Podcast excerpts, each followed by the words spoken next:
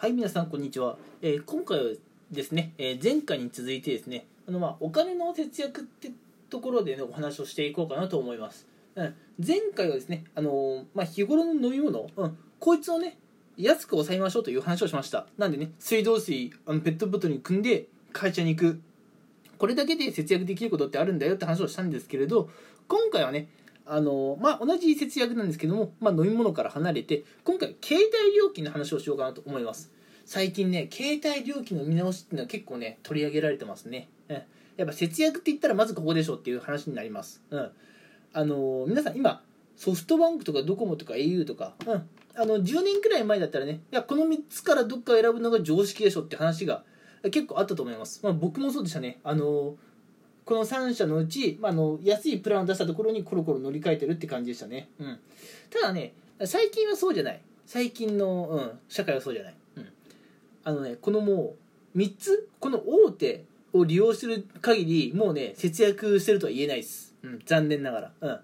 ちょっと前で僕も本当に残念な人間だったんですけども。あのね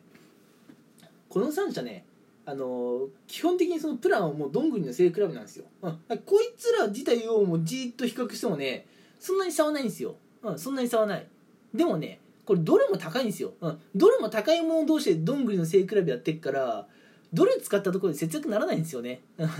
なので今あの、えースマホとかをね使うにあたって、まあ、大事なのは格安 SIM を使うことでしょって話ですね。うん。まあ、CM なんかでも格安 SIM のね CM やってますよね。うん。あの普段僕ね全然 CM とか気にしないんですけどもまあちょっと前うん。あの携帯料金の見直しをしようと思った時にあのひ結構久しぶりにね CM に興味を持ちましたね。テレビ CM に。そっか格安 SIM もまあいろいろあるんだなと思いながら。うん。まあ本当に今回はそんなに長々と話さないであの大手3社のねあの会社を利用している方はですねもう早めにあの格安 SIM に乗り換えた方がいいよっていう話だけで今回は終わっちゃおうと思ってるんで、まあ、もうそろそろ逆にあの今回のね放送回はフィニッシュに、えー入っちゃうんですけれどもあのまあ、格安 SIM 結構種類あるんですよ。ぜひ調べてもらいたいんですけども、まあ、Y モバイルとかね、まあ、あの楽天モバイルとかいろいろあるんですけどもあのその中で自分に合ったものにそうすると乗り換えちゃった方がいいんですよ、うん、であのーそうですね。もしその au なりドコモなりソフトバンクなりからそういう格安 SIM に乗りこ乗り換えたらお一人当たりですよ。お一人当たり。大体平均4 5 0 0円ぐらいの節約になるって言われてます、うん。でもしねあの、まあ、結婚していて、まあ、自分とまあ奥さんあるいは逆に言えばね自分と旦那さんっていう家族だったらまあ2人家族なわけですから2人合わせて大体8000円から1万円ぐらいの節約。お子さんが1人いて、まあ、その方がねスマホ持ってたらさらにね4 5 0 0 0円ぐらいの割引になるわけですから今ね家族みんなであのソフトバンクドコモ au 使ってますって言うんだったらもうとんでもない大損ですよ。早々に乗り換えちゃいましょう。という話ですね、うん、ただまああのこの格安 SIM に乗り換えるっていうのもねメリットばっかりじゃないんですよね、うん、デメリットもあって。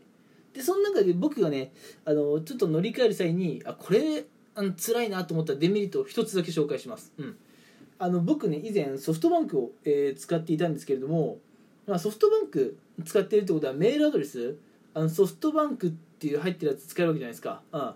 あれが格安 SIM に乗り換えることで使えなくなるんですよね、うん、で僕あのー銀行の、うん、なんだっけその個人情報登録のところで確かソフトバンクを登録してたんですよ、うん、でその、まあ、格安 SIM に乗り換えるにあたってソフトバンクのメールアドレス使えなくなるってことであそうだ。ちょ銀行の個人情報のやつもちょっと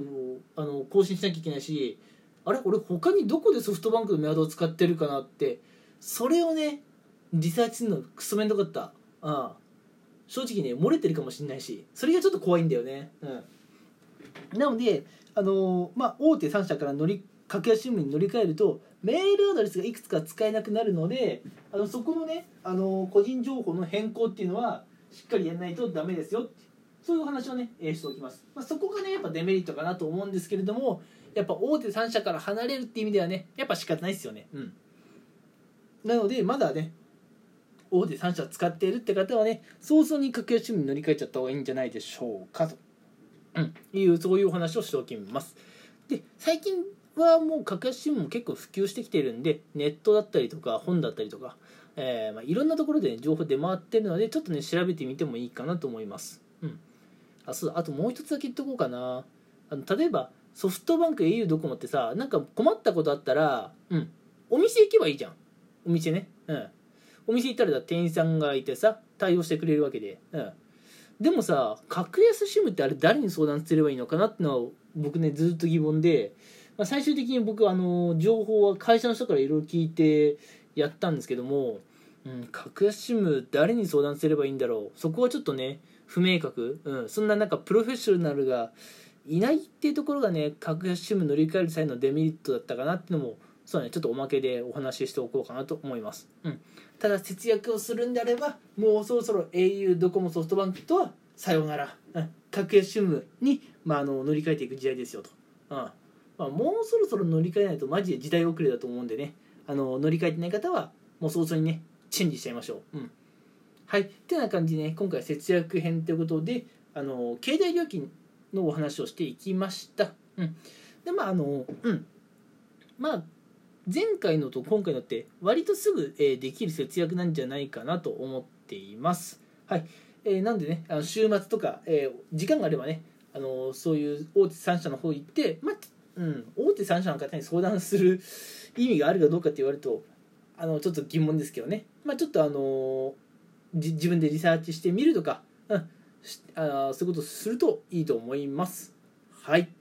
てな感じでね、えー、今回はこの辺で、え次回以降はね、また何か新しい話をしていこうかなと思います。はい。それではね、今回も聞いてくれてありがとうございました。